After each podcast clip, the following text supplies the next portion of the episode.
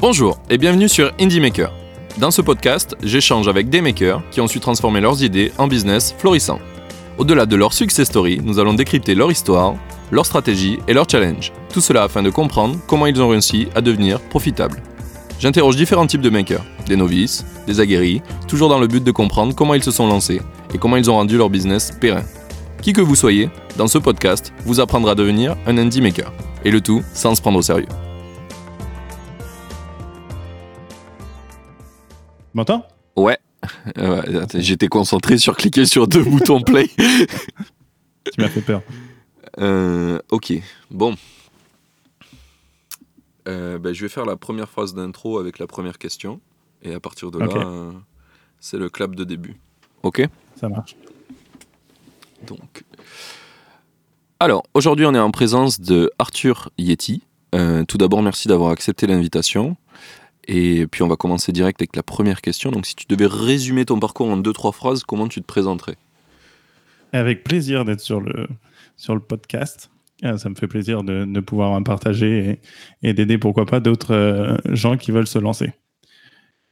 Du coup, je m'appelle Arthur. J'ai fait euh, un premier projet qui s'appelait Nomad House il y a 4 ans de ça. Ça a été mon premier projet perso. Donc, démarrage tout seul, à l'arrache, avec une idée qui, moi, me plaisait. Euh, le but, c'était d'emmener des digital nomades au- autour du monde. Euh, notamment euh, pour faire euh, 30 jours ensemble et découvrir et s'entraider, notamment à lancer des projets ou en même temps kiffer et en même temps rencontrer des gens qui sont un petit peu comme nous. Donc voilà, ça fait 10 ans que je suis dev aussi. Ça m'aide pour construire tous mes projets. Et aujourd'hui, je, suis sur un projet qui s'appelle Boîte Cocotte. Donc c'est un produit physique. Donc c'est un petit peu original dans le monde du, du maker. Mais euh, on produit des boîtes pâtissières pour les grands chefs pâtissiers en France pour le moment. C'est basé sur un brevet qui a été fait par mon père. Du coup, on est un petit peu euh, tous les deux à travailler dessus. Ok. Voilà tout.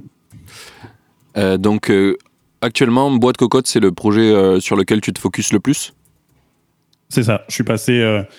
Euh, J'ai encore des missions en freelance aujourd'hui parce que euh, j'estime que euh, c'est toujours mieux d'avoir un revenu pour pouvoir investir dans ses projets perso. Parce que c'est vrai que c'est risqué de se lancer complètement sur un projet perso tant que on perçoit pas des, fonds ou, un revenu qui est comment dire toujours présent. C'est-à-dire que chaque mois tu sais que tu vas toucher tant d'argent. Mais en tout cas aujourd'hui c'est là où je, mets tous mes efforts et ça commence à payer. Donc c'est cool. Ok. Ça fait combien de temps que tu l'as lancé, euh, Boîte Cocotte, là? Alors, ça fait trois ans. On a lancé ça il y a trois ans avec mon père, mais il y a eu un- une énorme question sur euh, à qui on s'adresse, euh, pourquoi on le fait, qu'est-ce qu'on fait, quelle offre on propose. Vu que c'est un marché qui est là depuis maintenant euh, 40 ans sans innovation, sans rien, euh, c'était un petit peu le défi de euh, trouver un peu notre positionnement sur le marché, comment, le, comment acquérir nos premiers clients, parce qu'il y a une notion de produit physique, donc forcément, euh, il faut que les gens puissent toucher le produit, puissent se dire ah oui c'est pour moi toutes ces problématiques fait qu'en trois ans on a appris pas mal de choses et aujourd'hui on commence un petit peu à trouver notre voie, à trouver nos clients, trouver notre notre euh, premier groupe de gens qui sont euh, intéressés pour nous suivre. Ok. Et comment il est né ce projet Boîte Cocotte? Comment l'idée est venue? En gros ça fait euh, 25 ans que mon père est inventeur, c'est-à-dire qu'il fait des boîtes euh, pâtissières. Ça fait déjà depuis un, un bout de temps qu'il fait ça.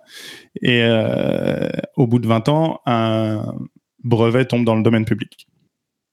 Du coup, il y a trois ans de ça, le précédent brevet est tombé dans le domaine public. Et du coup, il fallait trouver une nouvelle idée pour qu'on puisse continuer à manger. Du coup, c'est là où euh, mon père, lui, a commencé à essayer de trouver des idées, essayer de trouver no- notamment des nouvelles choses dans tout ce qui est le packaging pour les pâtisseries, parce que c'est un marché euh, vieillot et on en a un peu marre, en tant que consommateur de pâtisserie, de recevoir euh, ces pâtisseries avec la crème de la religieuse qui touche le dessus de, la boîte, c'est assez énervant. Et du coup, il est venu avec, euh, avec un, prototype qui a commencé à mûrir au fur et à mesure des, des, des jours et des semaines. Et puis un beau jour, je me suis dit, bah ok, bah moi je m'occupe. Je me suis dit, ah, pourquoi pas tenter l'aventure avec une, toute nouvelle approche, c'est-à-dire avec un côté un peu euh, euh, start-up sur un marché qui est très euh, très vieillot. Donc, arriver avec un Instagram de qualité, faire toutes ces démarches qui sont aujourd'hui classiques pour tous les projets qu'on peut lancer, mais qui, pour ce type de projet et ce type de marché, étaient un petit peu novateurs. Donc, voilà. Ok.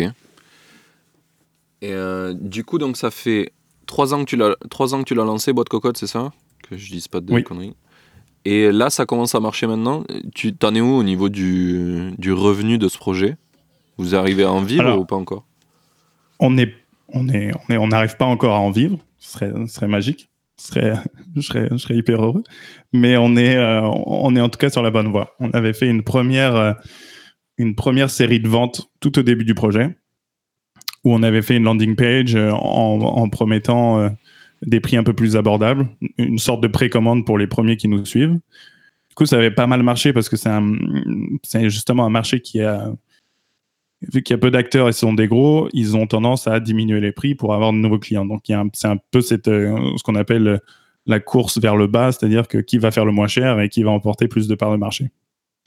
Du coup, on a un petit peu suivi de cette méthode au début en disant, bah voilà, nous aussi, on va présenter des produits peu cher pour pouvoir attirer nos premiers clients.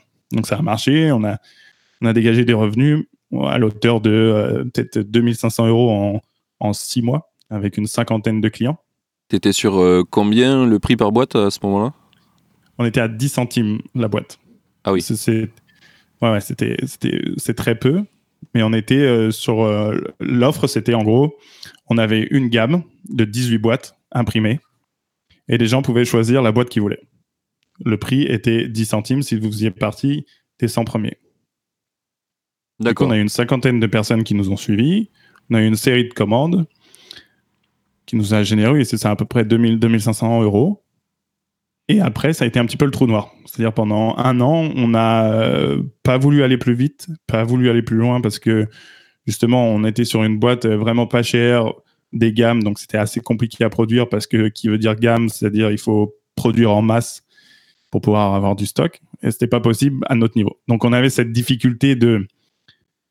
On a fait des premières ventes, on a généré un petit peu d'argent, mais on a, on a payé, euh, pour ainsi dire, on a tout réinvesti parce qu'il fallait payer les fournisseurs.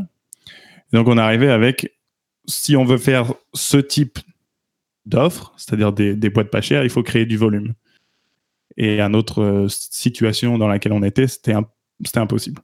Qu'on est tout petit, euh, sans sans machine pour produire ni rien, on peut pas diminuer les coûts et tout ça. Donc c'était un petit peu, euh, on allait droit dans le mur. Et du coup, euh, pendant un an, on n'a pas généré de revenus.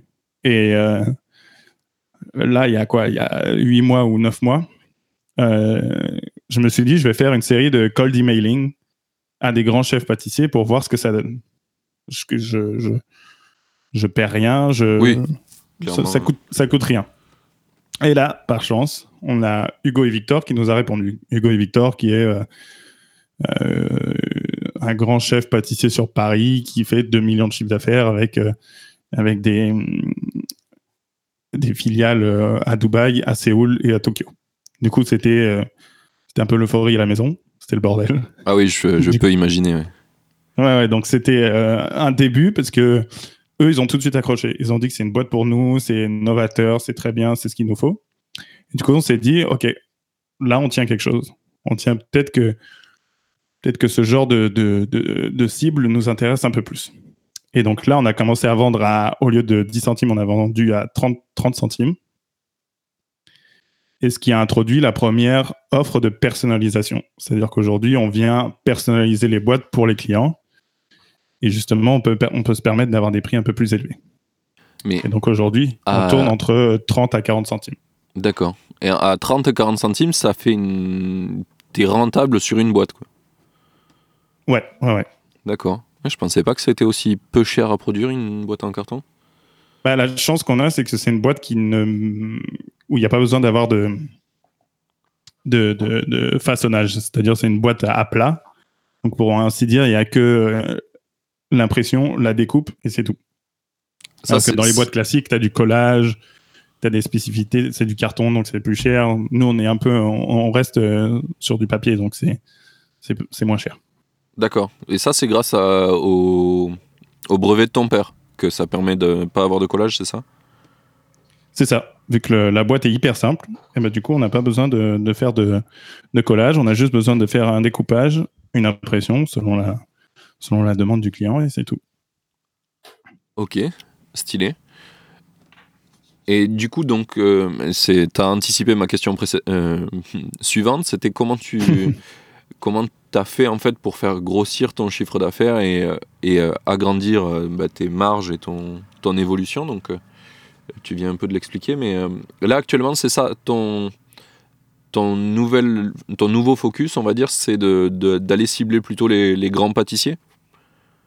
En gros, aujourd'hui, on, va avoir deux nouvelles choses. Il y a la première qui est celle que je viens de citer, c'est-à-dire on va aller euh, continuer ce travail avec des grands pâtissiers parce que c'est là où nous, on peut avoir d'une euh, une renommée, d'une des retours clients qui puis euh, qu'on peut après partager sur le site, c'est-à-dire ah bah Hugo et Victor utilisent la, boîte, Yann Couvreur utilise la boîte, ce qui est intéressant. Les gens qui sont dans ce marché se disent ah ok si les grands l'utilisent, je vais l'utiliser. classique, la notion de je vais pas l'utiliser en premier Là, on répond à ça avec, euh, avec des témoignages de clients un peu, un peu haut de gamme. Donc ça, c'est la partie un peu euh, sales B2B euh, développée par, avec, avec vraiment du one-on-one, etc. Et la deuxième, ce serait de ouvrir des précommandes. C'est-à-dire qu'aujourd'hui, vu qu'on peut pas produire en série des grosses quantités parce que ça coûte, et on n'a pas envie de se tromper, imagine, on fait des gammes avec des fraises et des bananes, et les gens n'aiment pas les fraises et les bananes, du coup, tu les jettes. Désolé du terme, mais t'es niqué, quoi. non, non, mais très bien. Du, coup, le, défi aujourd'hui, c'était de se dire comment on peut produire sans avoir ce côté euh, euh, cash flow qui est monstrueux. Et du coup, on s'est dit, précommande, c'est parfait. Donc, en gros, on aurait des boîtes qui seraient à destination de B2B, B2B, B2C avec la précommande. C'est-à-dire, tu pourrais commander une boîte comme 5000 euh, boîtes. L'avantage, c'est que euh, une boîte, bah forcément, on la vend beaucoup plus cher. Et il y a beaucoup de gens aujourd'hui qui veulent. On a eu des gens qui voulaient collectionner les boîtes cocottes. Donc, euh, c'est là que nous, on va commencer. Ouais, ouais, c'est étonnant. C'est assez étonnant. Il y a des gens qui les réutilisent, il y a des gens qui mettent du savon dedans. Euh, on a un petit peu toutes sortes de choses et on s'est dit, bah, pourquoi pas justement bénéficier de, de, ça. Quoi. Donc, donc aujourd'hui, on est, on est sur du sales en, en, B2B avec des grands, des grands noms et à côté, du B2C, euh, B2B avec de la précommande, notamment avec euh, l'avenir des Facebook Ads, etc. D'accord. Et tu as testé un petit peu euh, le marché en mode B2C sur un plus haut prix, genre, je sais pas, imaginons 5 euros, 10 euros la boîte? Mais justement, c'est là, c'est à partir de janvier 2020 qu'on va tester ça. On va tester, par exemple, commencer avec des boîtes à 1 euro et, voir si on peut monter, voir s'il y a une offre, voir si, euh, pardon, voir s'il y a une demande, et au fur et à mesure voir euh, si on peut pas euh, justement et aussi viser le, côté B2C, c'est-à-dire des gens comme n'importe qui qui ont juste envie d'avoir la boîte parce qu'elle est belle. Oui, et puis ça peut même servir de remplacement, par exemple, pour le, des gens qui font des petits cadeaux du genre à Noël ou, ou même des petits cadeaux d'anniversaire hein, où tu utilises normalement du papier. du papier cadeau, oui, je crois que c'est ça le nom. Et bah, tu peux utiliser ta boîte à la place, c'est un peu plus. c'est c'est exactement ça. Après, le défi avec ce genre de marché, c'est qu'il faut les trouver. Il faut les trouver au bon moment. Il faut que les gens puissent patienter d'avoir la boîte pour pouvoir emballer. Donc, ça apporte d'autres euh, problématiques, mais, euh, mais on sait qu'il y a un potentiel. Donc, c'est intéressant. Mm. Et tu t'as pensé à faire peut-être des partenariats avec euh, des sites marchands? Sais qu'il y a des sites genre Amazon, tu peux dire ceci est un cadeau et ils te, ils te l'emballent façon c'est un cadeau. Peut-être tu pourrais trouver un partenariat pour qu'ils mettent dans le, dans le carton ta boîte euh, pas, pas, pas pliée, parce que durant le transport, je suis pas sûr que ça va marcher, mais euh, si elle est euh, plate dans le carton, par exemple Amazon, quand elle arrive, la personne elle plie. Je sais pas si c'est facile à faire de le plier. Si, c'est facile. Moi, honnêtement, je dis pas non. Hein. Si Amazon vient demain et nous dit Hé les gars, on veut votre boîte, c'est sûr que je dis pas non. Après, c'est vrai qu'aujourd'hui, on n'a pas eu encore l'occasion. Et je sais même pas si on pourrait euh, vraiment assouvir ce genre de commande, mais euh, non, non, oui, on est, on est, on a essayé des groupes Facebook, euh, ça a pas mal marché aussi. Donc on est un petit peu dans le, dans le début de, avant, on faisait un peu tout et n'importe quoi. Maintenant, on s'applique à faire, par exemple, des choses précises et, bien les faire. C'est-à-dire du sales, du, de la précommande, des groupes Facebook et du Facebook Ads. Ça, tu penses que c'est quelque chose qui est important dans, dans tous les projets d'avoir un certain focus et de ne pas trop se disperser? Ah, Ça, c'est une très très bonne question. Euh, je pense qu'en tant que maker, on aime bien être dispersé parce qu'on travaille sur ce qui nous euh, plaît au moment, sur le moment, c'est-à-dire ah, j'aime bien faire ça aujourd'hui, je vais travailler là-dessus. Mais euh, j'ai l'impression, de la part avec mon expérience d'une part, pardon, avec l'expérience que j'ai eue avec Nobel House, où j'étais un petit peu euh, dispersé un peu partout, et bah, euh, j'ai l'impression qu'on n'a jamais accès à vraiment transformer un side project en devenir quelque chose de plus important, qui marche, qui fait des revenus, etc. Surtout sur des projets comme où j'aime beaucoup faire des produits physiques ou du moins des expériences. du coup, à un moment, s'il n'y a pas un minimum d'organisation ou s'il n'y a pas un minimum de OK, on sait que ça, ça marche, on sait que ça, ça marche pas. J'ai l'impression que tu es un petit peu toujours dans le. Euh, tu es toujours un petit peu en train d'essayer plein de trucs et, tu, notes pas vraiment et tu n'avances pas. quoi. J'ai pas l'impression que tu avances beaucoup. Que quand tu es un petit peu plus organisé et un peu plus euh, cadré, et eh ben c'est là où tu peux te dire bon, bah, ça, ça marche pas, ça, ça marche, je continue ce qui marche, je continue ce qui marche pas. Euh, et au moins tu peux euh, avoir un retour sur expérience. Parce que c'est vrai que par exemple, sur les, débuts de boîte cocotte, par exemple, on testait tout et n'importe quoi, on était super excités, ouais, ça marche, c'est trop bien. Et au final, bah non. Tu, remarques cette technique qu'on faisait, par exemple, les groupes Facebook, ça marchait pas parce qu'on envoyait des échantillons, mais c'était pas bien parce que les gens n'arrivaient pas à les plier. Donc on a vite été piégés de notre manque d'organisation. Parce que mon père et moi, on est un peu pareil. On est un peu. On est un peu genre, ouais, vas-y, on fait ça, et au final, euh, non. Ah, je, suppose que si tu le définis comme un inventeur, c'est vraiment ce côté-là qui prime. C'est expérimenter, euh, créer de nouvelles choses. Ouais, ouais, c'est ça. Et puis même, euh, même entre nous, je pense que tous les makers se, reconnaîtront. On aime bien tester, expérimenter. Ah, j'ai une idée, je vais la faire, ça me prend 3-4 jours. YOLO, mais après, c'est vrai qu'il il y a un moment où quand un projet marche, si tu t'appliques, ça peut vraiment peut-être aller un peu plus loin que, que juste euh, faire, euh, par exemple, 1000 à 2000 euros par mois. Hmm. J'ai l'impression que c'est. Ce qui est déjà bien. Oui, oui, clairement, c'est déjà pas mal. mais j'allais dire, j'ai l'impression que c'est toujours une histoire de balance entre la créativité et euh, l'exécution. Parce que si tu as trop d'exécution, en général, tu vas pas avancer. Et si tu as trop de créativité, en fait, tu vas créer plein de choses, mais pas les rentabiliser. C'est un peu, tu vas avoir beaucoup d'investissements sur de la créativité, mais peu de rentabilité. Et si tu fais trop d'exécution, j'ai l'impression qu'au contraire, en fait, tu as, un peu de rentrée d'argent, mais tu vas jamais la faire progresser. Et du coup, tu, tu stagnes un peu. C'est un peu un dilemme euh, compliqué, de mon ressenti. Ouais, c'est hyper compliqué. Parce que, euh, comme tu l'as dit, le côté créé, c'est hyper cool. La créativité, ok les dix premiers jours d'un projet, je trouve, c'est les meilleurs. Après, euh, tout le reste, c'est autre chose. Ouais, c'est avant que tu, il faille s'organiser, quoi. C'est vrai que. Les, ouais, ça c'est drôle. Après, c'est. C'est un peu moins fun. Après, c'est drôle aussi parce que quand tu fais des choses qui te plaisent, c'est cool. Mais euh, c'est vrai que, comme tu l'as dit, il faut trouver son, faut trouver le juste milieu, quoi. Se cadrer assez pour pouvoir faire des plus grands pas que, que juste euh, s'amuser dans son jardin. Et et, continuer quand même à s'amuser dans son jardin. C'est ça. C'est ça. Après, il y, a des mecs genre euh, qui font des qui font ça sur YouTube, qui se filment en train de faire des expériences et j'ai l'impression qu'ils passent leur temps à s'amuser. Après, hein, je sais pas qu'est-ce qui c'est quoi le côté caché de l'iceberg, mais il y en a qui donnent l'impression d'arriver à avoir une grosse part de fun sur euh, l'inventivité et pas trop de pas trop de prise de tête. Ouais, ouais, bah oui. Mais après, quand ça marche, euh, c'est drôle. Hein. C'est l'organisation, quand euh, tu génères 20 à 30 000 euros par mois. Moi, je dis pas non. Hein. C'est cool, mais il y a tout le process. voilà, ce qu'on montre pas. Et c'est cool d'avoir des podcasts comme le tien, par exemple, c'est de montrer un petit peu que l'envers du décor, c'est pas tous les jours facile, quoi. C'est pas tous les jours.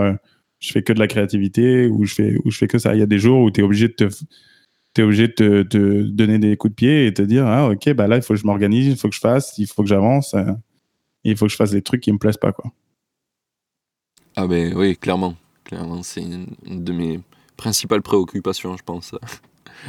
Ouais, ouais, bah oui. C'est Ouais. important, c'est important. Parce que tout le monde parle des success stories, tout le monde parle de j'ai lancé un truc, j'ai fait 40 000 euros, euh, maintenant je suis millionnaire, etc.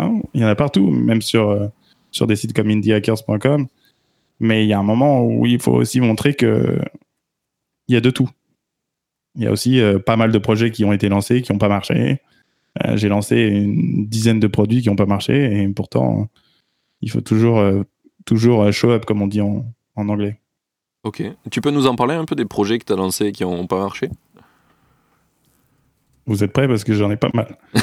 Euh, Comme tout bon maker. euh, Ouais, c'est ça. J'ai commencé mes premiers voyages à, Mon- à Montréal et on voulait faire, euh, je- vu que je suis assez fanat de, de photos, etc., je voulais faire un réseau social pour découvrir des photos seulement autour de moi, c'est-à-dire dans un rayon d'un kilomètre. Du coup, on avait fait un- une sorte de, de croisement entre Tinder et Instagram où tu pouvais voir seulement les, photos qui étaient dans ton alentour et de liker un peu comme, euh, Tinder, euh, droite-gauche, euh, pour garder les photos que tu aimais bien et supprimer les photos que tu n'aimais pas. Bien sûr, ça n'a pas marché parce que l'application s'appelait déjà ICU et en anglais ça veut dire Intensive Care Unit. Donc on était considéré comme une, comme une, start-up médicale. Ah. Donc ça c'est un problème. Donc ça n'a pas marché. On a claqué, euh, je sais pas combien, 5 ou 6 000 euros sur le projet, mais ça n'a pas marché. Euh, après j'ai fait euh, un truc qui est assez hors du commun. qui s'appelait caillou.co. Et du coup, caillou.co, c'était euh, moi quand bon, c'est une petite histoire personnelle, mais quand je quand j'étais tout petit, je cherchais des cailloux pour ma grand-mère quand elle allait pas bien, et du coup, euh, ça lui permettait d'avoir un petit peu un souvenir de moi, etc., et d'a- d'avancer. Et du coup, je me suis dit, il faudrait que tout le monde bénéficie de ça pour qu'ils puissent envoyer des pensées aux gens qu'ils aiment bien. Et du coup, j'ai lancé euh, caillou.co. Donc, en gros, moi, je récupérais un caillou, j'écrivais un message dessus et je l'envoyais à la personne que tu voulais. Stylé comme euh, concept. C'est un, je te remercie, c'est un concept euh, audacieux. Et du coup, on a eu un client qui était mon ami. Et euh, le retour était magnifique. Sa grand-mère a encore le caillou avec le petit mot euh, un an et demi après. Donc, il y avait peut-être quelque chose, mais euh, j'ai pas vraiment poussé le truc. Tu, tu, tu devrais être, euh, tu devais être un pingouin, tu sais, dans, dans une vie antérieure, parce que je sais pas si tu sais, mais c'est un truc qu'ils font. Alors, je sais pas si c'est Ah, les pas. pingouins ou les manchots, mais les manchots empereurs, mais alors c'est pas euh, pour euh, s'envoyer des messages quand ils vont pas bien, c'est plutôt en fait pour faire une genre d'alliance de mariage. Euh, un, un manchot empereur, je crois que c'est les manchots empereurs, va chercher le plus beau caillou qu'il peut Ah, Et- bah tu vois. et il l'offre euh, en offrande à la, à la femelle manchot empereur qui veut conquérir. Et si elle kiffe le caillou, ben, ils sont ensemble pour la vie. Il y avait un truc, tu vois. J'étais Je savais que j'avais un, un don pour être, pour être manchot empereur. Ça me va, hein. empereur, c'est pas mal. Oui, c'est pas mal. C'est pas mal. Alors, je sais ça parce que c'est un de mes animaux préférés. C'est du- d'où Ok, la- Je me l'anecdote. suis dit, euh, je, me- je me suis dit, tu sors, de- tu sors ça d'où? Mais euh, voilà, super, euh, super intéressant. Ouais, j'ai ça. Et puis après, bah, j'ai eu, j'ai eu Nomad House qui a, qui a marché, mais qui n'a pas vraiment. qui a marché, mais qui a pas. qui a pas, comment on pourrait dire, qui a pas. Qui a manqué quelque chose. ok, tu peux expliquer le, le concept de Nomad House, comment c'est venu? Nomad House, euh, j'étais dans la communauté Nomad List. Donc j'étais euh, admin sur Nomad List avec euh, Peter et tout ça. Peter Levels. Ok, qui est le fondateur de Nomadlist. Euh, on s'entendait bien et je voyais qu'au fur et à mesure, les gens posaient souvent la même question. Oh, ça serait cool de se voir, ça serait cool de se voir, ça serait cool d'être ensemble, ça serait cool d'avoir une maison ensemble, etc. Et là, je me suis dit, mais attends, pourquoi on ferait pas des maisons pour eux et on, est tous ensemble et c'est délire. Du coup, je me suis dit, ok, bah, je vais construire ça, ça s'appelle Nomad House. Je vais faire un petit peu un, comme un Airbnb pour euh, Digital Nomad. ok. Ça, j'ai eu quatre clients qui s'attendaient à me voir dans la maison, mais j'étais pas dans la maison parce que j'avais trouvé quelqu'un à Bali qui pouvait avoir une maison et qui hostait les gens déjà. Donc, euh, Ça s'est bien passé, mais euh, voilà, c'était pas non plus l'idée de l'année. Et à partir de ça, j'ai transformé ça en retraite. C'est-à-dire pendant 30 jours, on invitait des gens dans une maison et nous, on s'occupait de tout. Donc, c'est-à-dire, euh, tu as envie de devenir digital nomade ou tu es digital nomade, tu t'inscris sur le site, tu payes 2000 euros et nous, on s'occupe de tout. Et euh, on en a fait 13 comme ça, autour du monde, Bali, euh, Mexico, Portugal, Espagne, etc. Et c'est ça, ça, que tu considères un projet qui n'a pas marché Ouais, ouais, mais... Non, parce qu'après, il y a, y a d'autres notions. Il y a aussi le côté où bah forcément, tu, euh, c'est plus compliqué à vendre quand tu vends quelque chose qui est conceptuel comme ça. Quoi. Oui, effectivement. Donc, euh, donc euh, il y a un marché, mais pour le pérenniser, pour que ça devienne un marché où tu sais qu'il y a de l'avenir, etc., c'est un peu, je trouve, instable. C'est-à-dire le marché du digital nomade, c'est assez, c'est beau, c'est bien, mais c'est quelque chose où j'avais pas envie non plus de, j'avais pas envie de devenir une agence de voyage, j'avais envie de faire autre chose. Du coup, on a fait des erreurs, notamment de budget, notamment de. Parce que c'était tout nouveau, quoi. Donc, euh, donc c'est sûr que j'ai fait pas mal d'erreurs, et ce qui m'ont coûté euh, pas mal d'argent, et ce qui, euh, j'en paye aujourd'hui encore les frais. Donc, pour se dire que c'est un projet qui. C'était beau, c'est beau sur le papier, mais c'est vrai que c'était assez compliqué à marketer parce que bah, c'est quoi un digital nomade? Oui. Bon courage pour le définir. c'est tout et n'importe quoi. Du coup, tout n'importe qui. Mais du coup, c'était assez dur. Et là, les boîtes cocottes, par exemple, c'est euh, tu sais où il est, tu sais où tu peux accéder au marché, tu sais comment y aller, tu sais les trouver, tu sais leur parler, etc. Oui, surtout que tu as défini une niche spécifique où c'est euh, des boîtes pour des, pour des desserts, c'est ça? Exactement. Du coup, tu sais que tu vas, dans un premier temps, aller voir des boulangeries des pâtisseries, déjà. Oui. Tu sais à qui tu t'adresses, tu sais où les trouver, c'est en France. Euh, c'est beaucoup plus simple. Donc voilà, c'était un petit peu le tour de mes projets qui n'ont euh, pas marché. ok. Euh, du coup, actuellement, le, le, tu as combien de projets qui te rapportent des thunes? Alors, il y a Boîte Cocotte, c'est le principal. Ok. Et là, aujourd'hui, j'ai. Alors, c'est marrant. Parce qu'il y a, il y a six mois de ça, j'ai lancé quelque chose qui s'appelle Learn to Code Startups. Donc en gros, c'est, euh, je me suis, euh, je me suis toujours dit qu'en tant que maker, quand moi j'ai commencé, je voulais en tant que dev euh, pouvoir développer des applications un peu plus poussées, type Airbnb, type Tinder, type Uber, enfin créer des clones de ces genres d'app. J'ai jamais trouvé des, jamais trouvé de ressources en ligne à l'époque. Du coup, je me suis dit, je sais que le, le, le e-learning en ce moment, c'est quand même ça le vent en poupe et je me suis dit, ah, mais pourquoi pas essayer. Et du coup, j'ai fait, je me suis appliqué à faire une belle landing page, etc. Je le lance et euh, en précommande. Donc la promesse, c'était euh, je vous apprends à coder euh, ou à, cloner un Airbnb, un Uber ou des choses comme ça.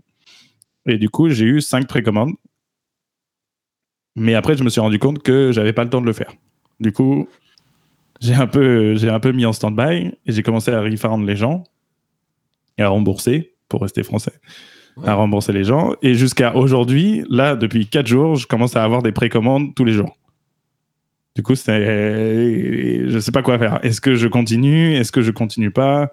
Donc, euh, pour ce moment, je repousse à, à, mars 2020 pour pouvoir commencer. D'accord. Donc, c'est un, peu les, un peu les deux projets. Et là, euh, je suis en train de, penser à un nouveau projet qui va arriver bientôt, qui est euh, qui est un peu la consécration de tous ces projets. C'est-à-dire, euh, j'aimerais bien créer une marque de produits physiques de haute qualité avec, euh, avec un petit peu de, de, de, valeurs qui me sont propres. C'est-à-dire le voyage en tant que, en tant que local et pas touriste. Je déteste, qu'on, je déteste être un touriste. J'aime bien apprendre la, culture locale, j'aime bien, j'aime bien découvrir la langue, etc. Et j'aimerais bien avoir une marque qui, qui communique ce genre de valeurs. Ok, bah c'est tout neuf. C'est super intéressant. C'est aussi quelque chose que je partage.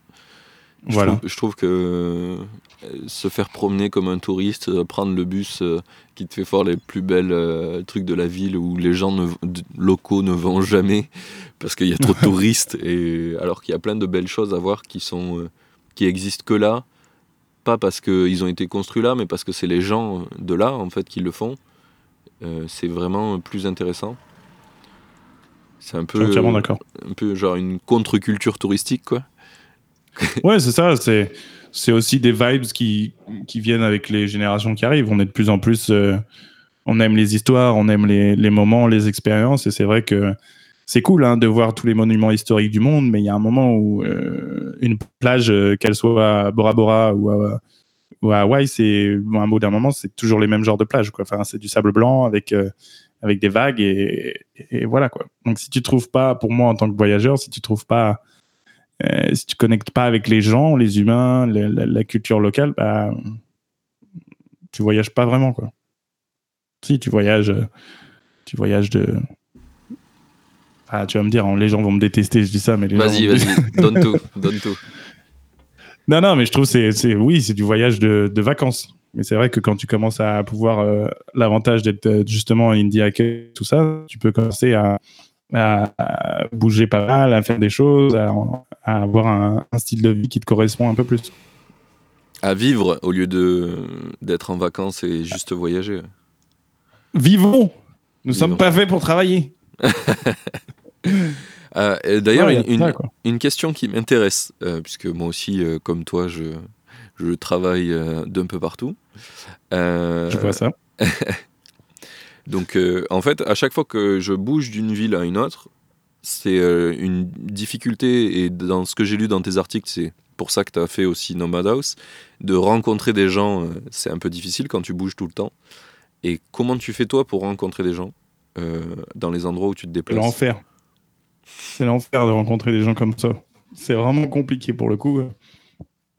On a la chance aujourd'hui d'avoir des outils de plus en plus, c'est-à-dire des groupes Facebook. Par exemple, à Bali, il y a pas mal de groupes Facebook euh, où tu de connecter, ça te permet de connecter avec des gens un petit peu comme toi. Et il faut vraiment, en fait, euh, je dirais, le meilleur, le meilleur des trucs, c'est vraiment de se forcer et d'aller de l'avant. C'est-à-dire, euh, il n'y a rien de mieux que d'aller dans tous les meet-ups de la ville. Il n'y a rien de mieux que d'aller dans tous les endroits, même les plus improbables, même si ça te parle pas, même si ça te, euh, si ça te fait peur d'aller dans cet endroit, bah, tu sais pas, tu vas peut-être rencontrer quelqu'un de cool. C'est vraiment de se mettre dans cette position de euh, je peux rencontrer des gens.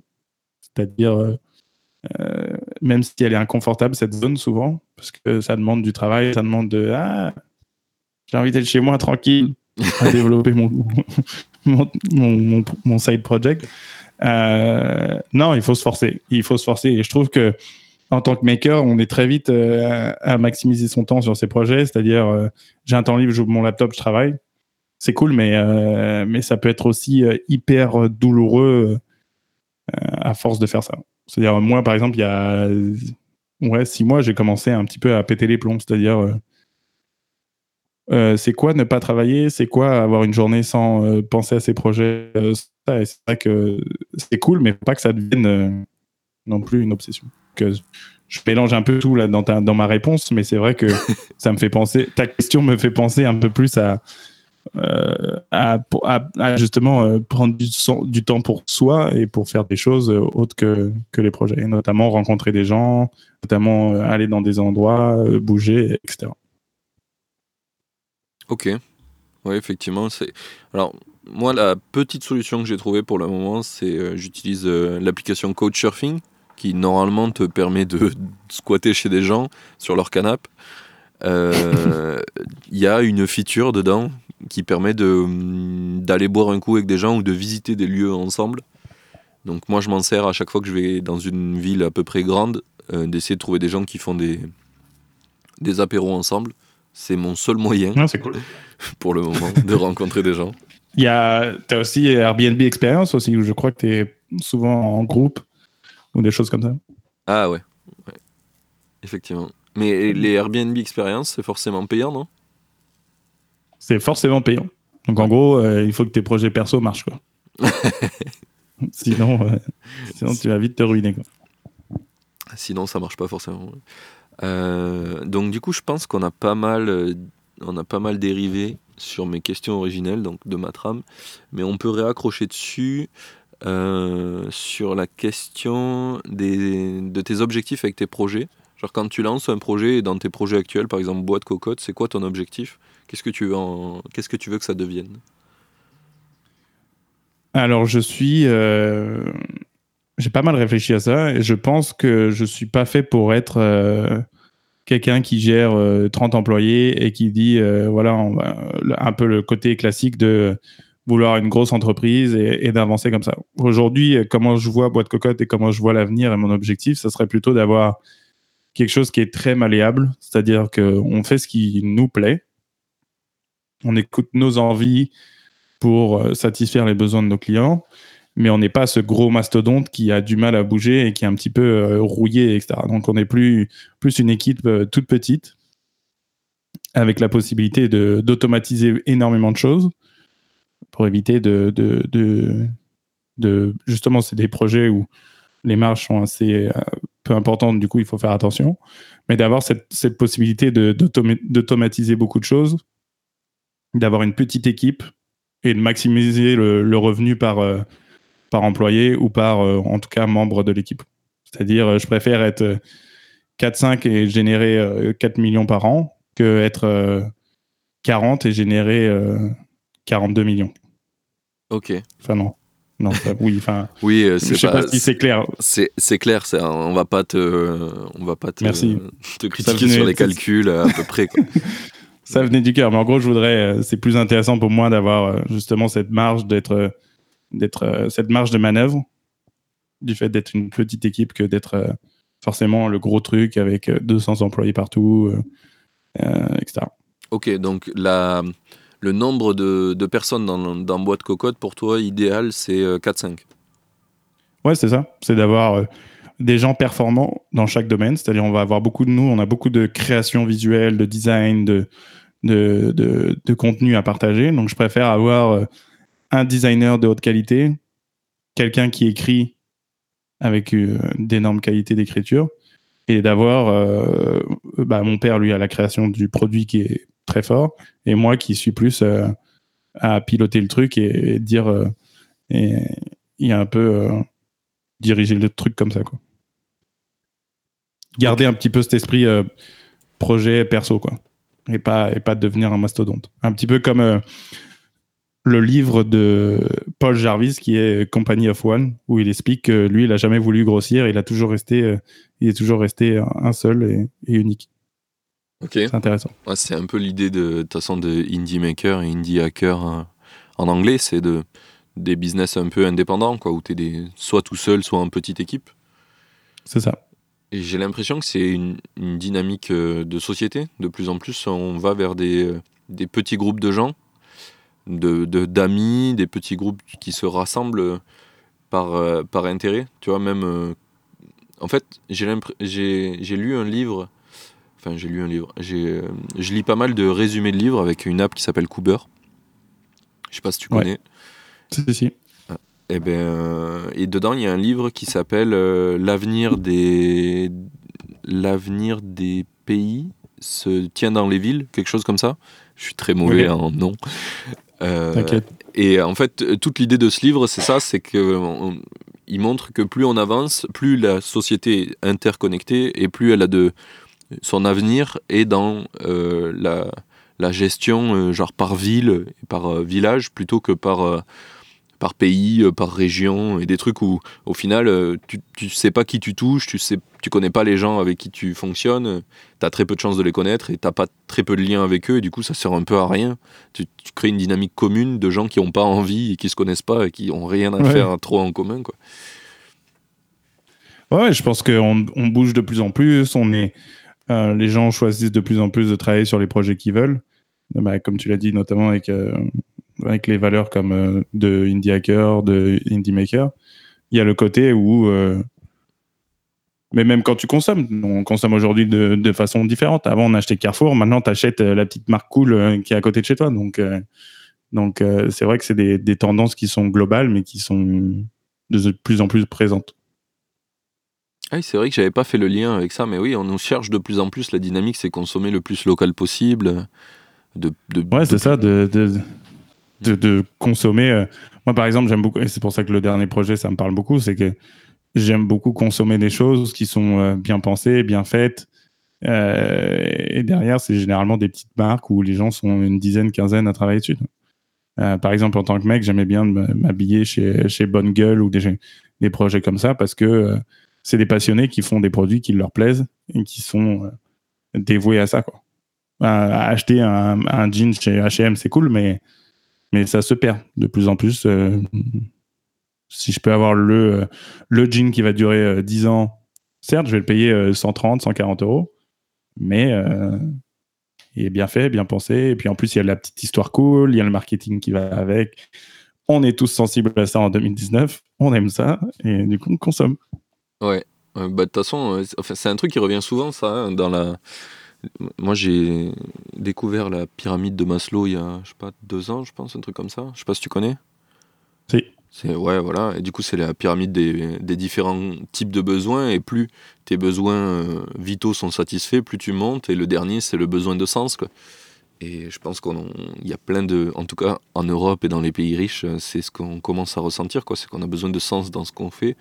Et c'est sûr que acheter un jean H&M, il n'y a pas trop de sens. Quoi. C'est, tu achètes parce qu'il est, pas cher. Voilà, et puis il est utile à ce moment-là. Quoi. Mais, mais c'est vrai que si même écoutes tous les jeunes, genre je vu que j'essaye de, de former des jeunes euh, au développement, etc., j'ai pas mal eu de, de, euh, un petit peu de, de juniors sous mon aile, mais tout, tout, le monde est perdu. Tout le monde est perdu. Tout le monde recherche du sens euh, sur les projets qu'ils font, sur ce qu'ils consomment. Enfin, tu sens vraiment que, comme tu l'as dit, il y a une. Mais qu'est-ce qu'on fait là, quoi? Qu'est-ce que j'ai envie de faire? Qu'est-ce que je, qu'est-ce que je vais faire de ma vie, quoi? Et du coup, c'est là que faire des projets perso, c'est une bonne, un bon début. Tu vois. Parce que euh, tu peux faire ce qui te plaît, tu peux avancer et, te faire kiffer. Parce qu'il faut kiffer. Ouais, je pense que c'est un des, un des trucs les plus importants. Ouais, ouais. C'est un, peu, un peu, tout à l'heure, mes, mes, motivations. Ouais, bah ouais, ouais. Bah, ça, ça, va le devenir pour tout le monde, je pense. Quand on se rend compte que, surtout dans un pays comme le nôtre, on n'a pas trop besoin de. Enfin, on a, nos besoins vitaux sont facilement euh, comblés. Donc, oui il faut mieux chercher à kiffer plutôt qu'à se faire chier dans un taf que t'aimes pas parce que tu peux en trouver des trucs que t'aimes bien quoi t'es pas dans un pays où c'est galère de juste euh, vivre tous les jours quoi c'est l'heure de la pause j'en profite pour te rappeler de noter le podcast et si tu souhaites m'aider à l'améliorer mets un commentaire car je les prends tous en compte dernière chose si tu connais des makers que tu aimerais voir dans le podcast va sur indiemaker.fr tu pourras voter pour ceux que tu voudrais voir et ne t'inquiète pas si un maker est absent de cette liste, tu peux toujours l'ajouter toi-même. On reprend, c'est parti. Tout à l'heure, tu parlais de. Je vais revenir sur ça. Tu parlais sur les marques que tu aimes bien. Donc, toi, tu aimes bien Bonne Gueule. Je sais pas si tu connais euh, Noyoko. C'est une marque que j'aime bien aussi euh, euh, non, à, Paris. Je connais pas. C'est pas très connu. Ils font des vêtements plutôt unisex et assez chers, mais ils se font vraiment chier pour trouver des, des, des, bons matériaux premiers. Ils essayent de faire que ce soit recyclé à mort. Euh, et euh, ils, ils, essaient de trouver des, des, usines qui fabriquent où les gens ne euh, sont pas maltraités. Donc bah il y a une recherche de ouf sur ça. Et pareil, je kiffe trop cette marque et je suis prêt à tout acheter chez eux juste pour, le sens. C'est exactement ça. Des marques comme, comme tu l'as dit. Il y a aussi Asphalt qui font, qui font pas mal de trucs sympas aussi sur Paris. Donc, c'est pour ça que le dernier projet que j'ai en tête, c'est un petit peu un mix de tout ça. C'est-à-dire euh, raconter des histoires, euh, avoir des produits avec des histoires, des, un peu plus que seulement un produit. Quoi. Ouais. Et du coup, t'en es, où de, es où de ce projet-là? Parle-nous un peu plus. Alors, c'est tous les débuts, mais euh, de plus en plus que je fais des projets, au lieu de les faire rapidement et de les mettre vite en ligne, et vas-y, je le mets sur Product et je reçois, je reçois 10 000 visites et après, il disparaît dans deux mois. Ce qui est pour ainsi dire la vie d'un projet de chez tout le monde. Euh, du coup, aujourd'hui, je suis un peu plus posé. C'est-à-dire que je vais vraiment écrire. Là, j'ai écrit par exemple un petit peu toute la trame de la marque, euh, qu'est-ce que ça parle, etc. L'avantage, c'est que c'est une marque dont moi, je serai le premier consommateur. Donc, je me crée moi-même ma marque idéale. Et pour ça, euh, justement, je, note un peu tout. J'ai commencé à parler avec des illustrateurs, des designers pour euh, vraiment créer un univers avec euh, que ce soit des pictogrammes, des icônes ou même des, euh, des, illustrations un petit peu travaillées. Donc voilà, il y a un gros travail aujourd'hui de créer l'univers et pour ça, je, je fais appel à d'autres personnes. C'est-à-dire, j'arrête de vouloir tout faire tout seul Parce que c'est cool, mais il y a un moment où tu es limité et qu'il y a des gens qui ont beaucoup plus de talent que toi. Pas forcément pour des sommes exorbitantes. Du coup, aujourd'hui, je suis, euh, dans cette phase-là. Et après, euh, par exemple, là, je suis à Bali en ce moment, donc je vais pouvoir prendre un maximum de photos. Là, je suis en contact avec un atelier de production ici qui fait euh, justement toute la production à la main, euh, euh, éthique, qui respecte les, locaux, qui sont pas euh, dans des usines. Euh, C'est que des freelances, donc les employés peuvent euh, travailler de chez eux, coudre de chez eux ou pas. Ils ont le choix. Donc voilà, un petit peu toutes ces, toutes ces valeurs. Et du coup, aujourd'hui, bah, ce matin, pour ainsi dire, ce matin, je suis allé chercher euh, euh, les différents matériaux que je voulais utiliser pour, pour les produits. Donc, euh, je suis un petit peu dans ce teasing. J'en dis pas trop, j'en dis un peu, mais, mais c'est assez marrant. Parce Oh. que c'est la première fois que je vais vendre des produits physiques à, des gens comme moi. Enfin, surtout euh, pour, au début, surtout, c'est une marque euh, tournée vers euh, les mecs. Du coup, ça va être. c'est assez, assez marrant et, c'est nouveau pour moi.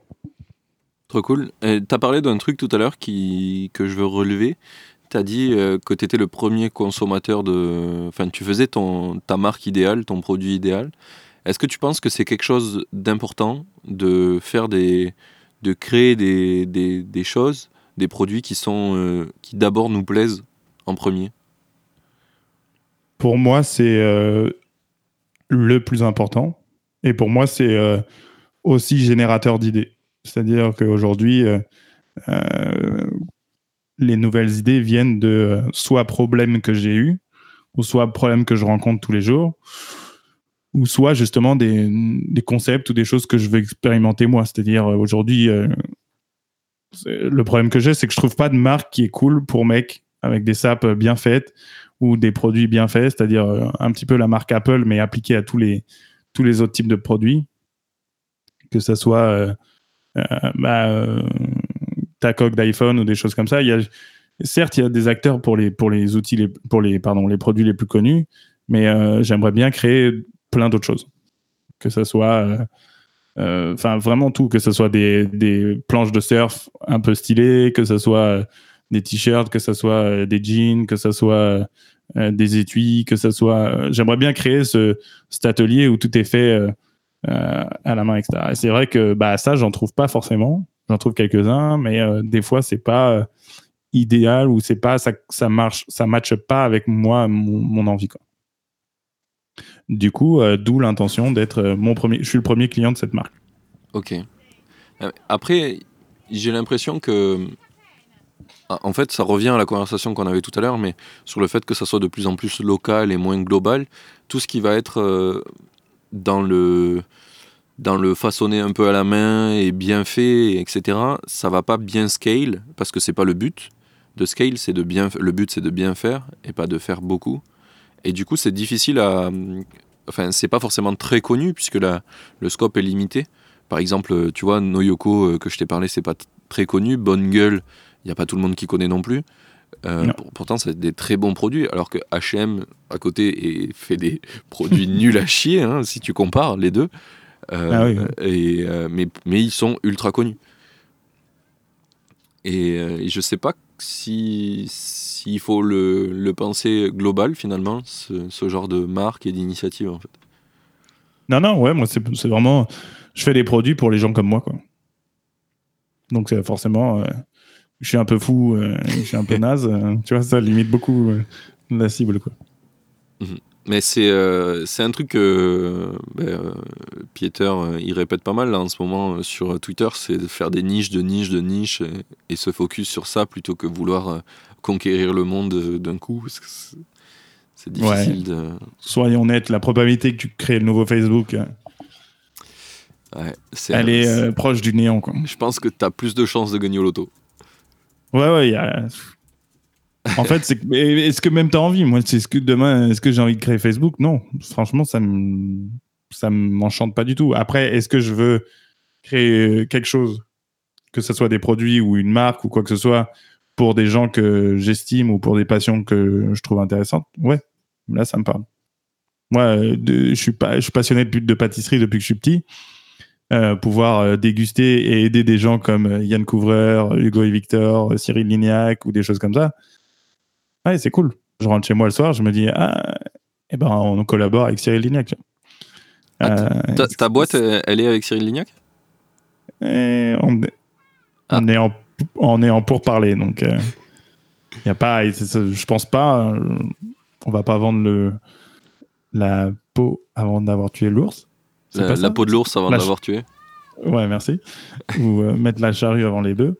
Mais euh, voilà, genre, c'est des choses où c'est intéressant de Mm. parler avec eux, de, de, de, de tout ça. Et je préfère faire des projets à destination de ce genre de personnes que euh, devenir Facebook et inonder le truc. Mais clairement, de toute façon, euh, franchement, euh, les problèmes qu'a Mark Zuckerberg en ce moment avec euh, toutes les fuites de data qu'il y a eu, j'ai pas du tout envie d'avoir ça. Non, voilà, on est, on est d'accord. J'ai Je envie de faire préfère mes, trucs dans mon coin. être à Bali, surfer et en même temps gagner de l'argent. Et en même temps faire que je, gagner de l'argent avec des projets que je kiffe. Donc c'est- c'est vrai que sur le coup, ça limite beaucoup de choses. Quoi. Ça limite un peu le scope. Quoi. Ouais, ouais, bah, clairement. Euh, en revenant sur les, euh, les partenaires que tu as avec Boîte Cocotte, là, j'ai, euh, il y a un petit moment, j'ai écouté un interview d'un mec que j'ai découvert grâce à cette interview, parce que je suivais un podcast qui s'appelait Nouvelle École, et, et dedans, il interviewe un mec qui s'appelle Cédric Grolet, je suppose que tu connais. Ouais. Ouais, Cédric Grolet, c'est c'est monstrueux. Ouais, c'est monstrueux. Et, euh, et c'est du coup, j'ai commencé à le suivre euh, sur Insta. Et euh, ses pâtisseries sont vraiment, vraiment stylées. Donc, euh, si un jour tu arrives, Ah, à la voir, ça serait vraiment cool. Alors, petite anecdote, on est, euh, il travaillait au Meurice à Paris, rue de Rivoli. Et du coup, pareil, tout a commencé avec, pour moi, le, le, le B2B que j'ai commencé à faire, au lieu de m'adresser à des entités, je m'adresse aux grands chefs pâtissiers sur Instagram, en live, en, en message direct. Ok. Et je leur dis, ah voilà, on fait une boîte, euh, est-ce que ça vous intéresse, etc. La plupart répondent, ce qui est assez surprenant. Et il y a notamment le pâtissier en chef de, du Meurice qui me répond et qui me dit, bien sûr, Arthur, t'es mignon, mais on a déjà euh, du packaging en masse, il n'y a pas besoin. Mais passe à la boutique parce que j'aimerais bien te faire un retour. Du coup, j'ai pas pu passer à la boutique parce que je suis parti à Bali la semaine d'après. Mais euh, on est...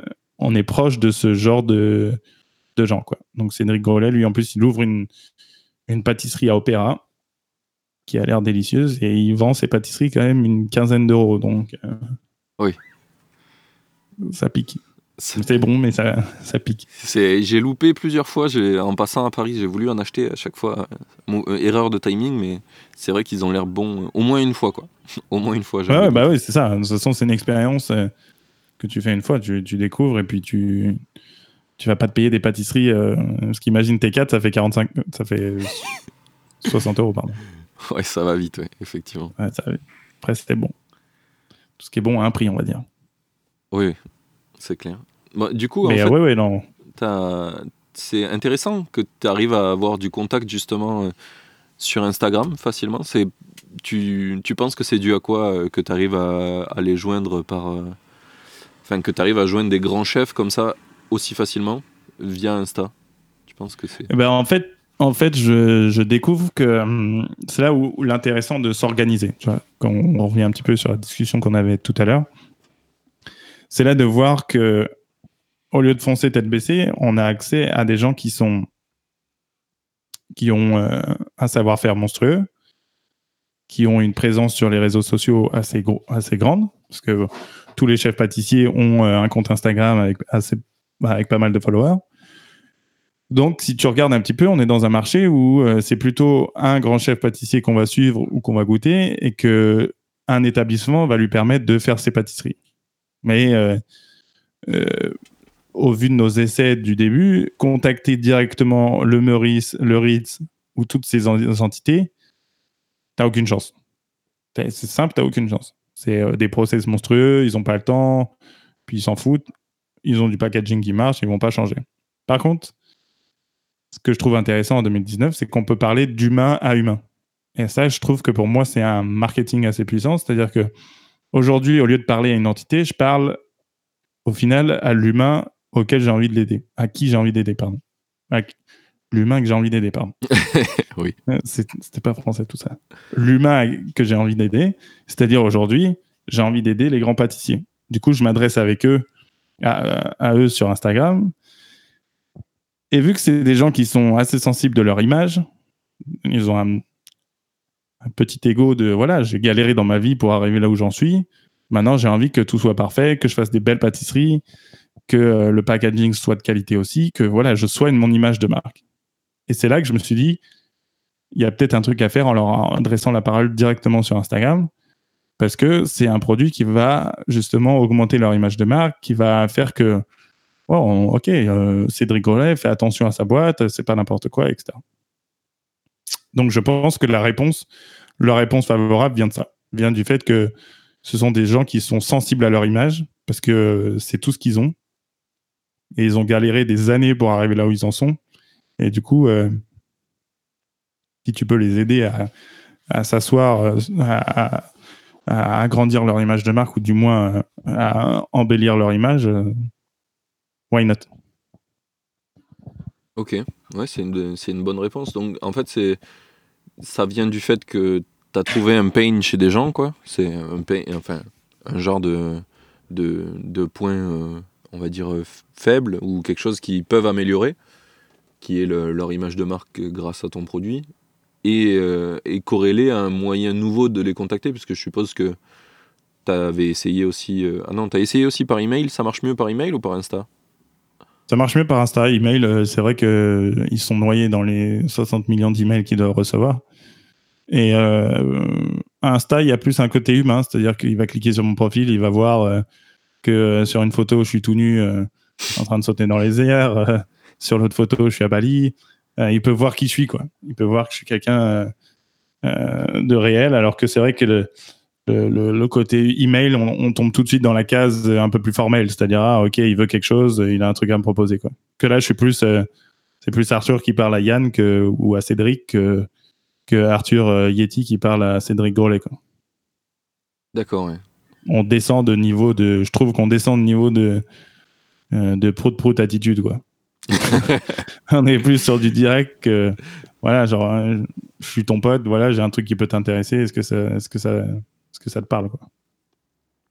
OK, donc euh, un moyen euh, plus plus proche et et quelque chose qui touche les gens quoi. C'est ça les, ce qui fait que tu arrives à les contacter plus facilement selon toi?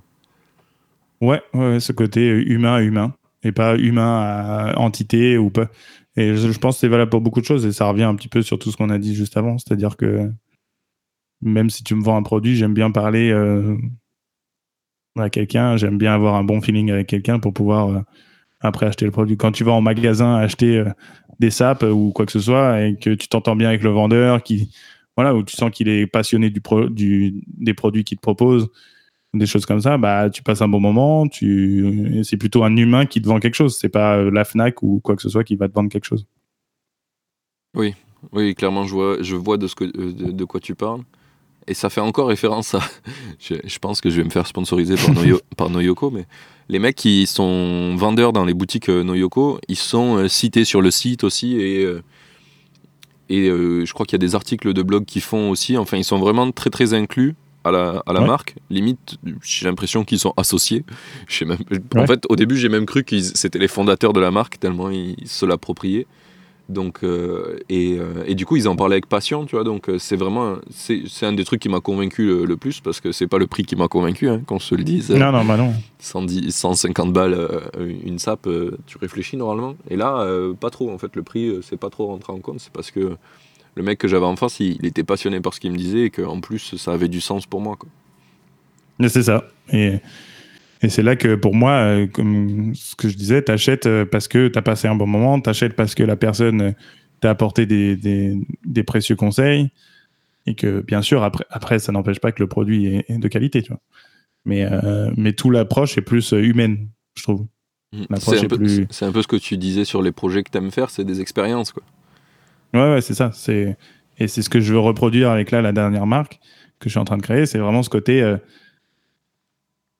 tout dans le détail, c'est-à-dire vraiment aller euh, tout faire pour que tu te dises ah ouais, genre ils ont pensé à tout, ah ouais, c'est cool, ah ouais, ils savent de quoi ils parlent. Ah oui, j'ai envie d'acheter.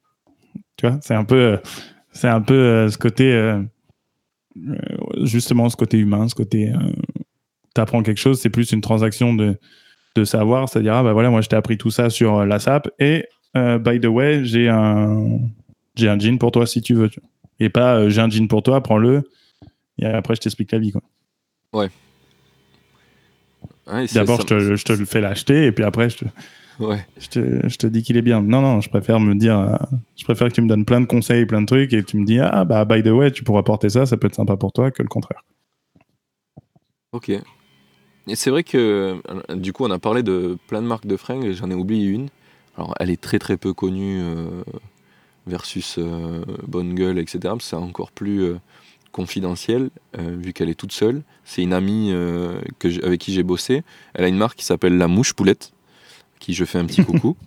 je kiffe son nom, il est vraiment trop cool. Ouais, et, euh, et euh, donc pareil, elle fait, elle fait un peu comme euh, tu, tu, tu parlais, c'est, elle a une stratégie où elle, elle divulgue plein de trucs sur Insta, elle se met en avant en disant comment elle essaye de créer ses produits, qu'est-ce qu'elle crée tous les jours, comment elle fait pour le coudre, pour faire les patrons, pour trouver des partenaires pour les faire fabriquer, les tissus, etc. Et c'est et euh, c'est en plus grande partie pourquoi j'ai envie d'acheter ces fringues. Bon, elle fait que pour meuf, donc je peux pas en acheter. Mais euh, écoute, euh, tu peux commencer. C'est une, nouvelle façon d'aborder les choses. Je te vois bien en petite, en petite robe d'été, ça tirait bien. Et, ben j'ai déjà porté une robe et figure-toi que j'aime bien. Je trouve que c'est ça devrait pas être limité juste aux meufs. Ouais, bah, le kilt à la base c'était c'est une jupe, c'est pas limité. Hein. Bah ouais, ouais, ouais, mais culturellement, euh, tu vois un mec avec. Euh, Je te l'accorde que ça peut faire un drôle d'effet. C'est ça, tu, tu, te dis euh, qu'est-ce qu'il fait, il se transforme ou quoi? à moins qu'il ait des carreaux et qu'il fait vraiment kilt, quoi. autrement, ouais, ouais, tu passes pour. C'est louche. Ouais, voilà, voilà c'est louche. C'est dommage, c'est dommage. Euh, et, attends, du coup, parce qu'on a divagué, mais pour revenir sur, cette, sur cette marque, donc du coup, euh, j'en ai acheté à ma meuf. Et maintenant, euh, on en a acheté deux, trois. Et, et c'est vraiment. je kiffe l'idée de pouvoir voir comment tout le process de la création, de, depuis zéro, depuis l'idée d'un nouveau produit, à comment il la, la personne l'a fabriqué, de pouvoir suivre, suivre la création, c'est vraiment, c'est vraiment quelque chose qui, qui fait que j'avais acheté ou pas le produit. Quoi. Je pense maintenant. C'est quelque chose qui. Ouais, le côté behind the scene, tu vois tout.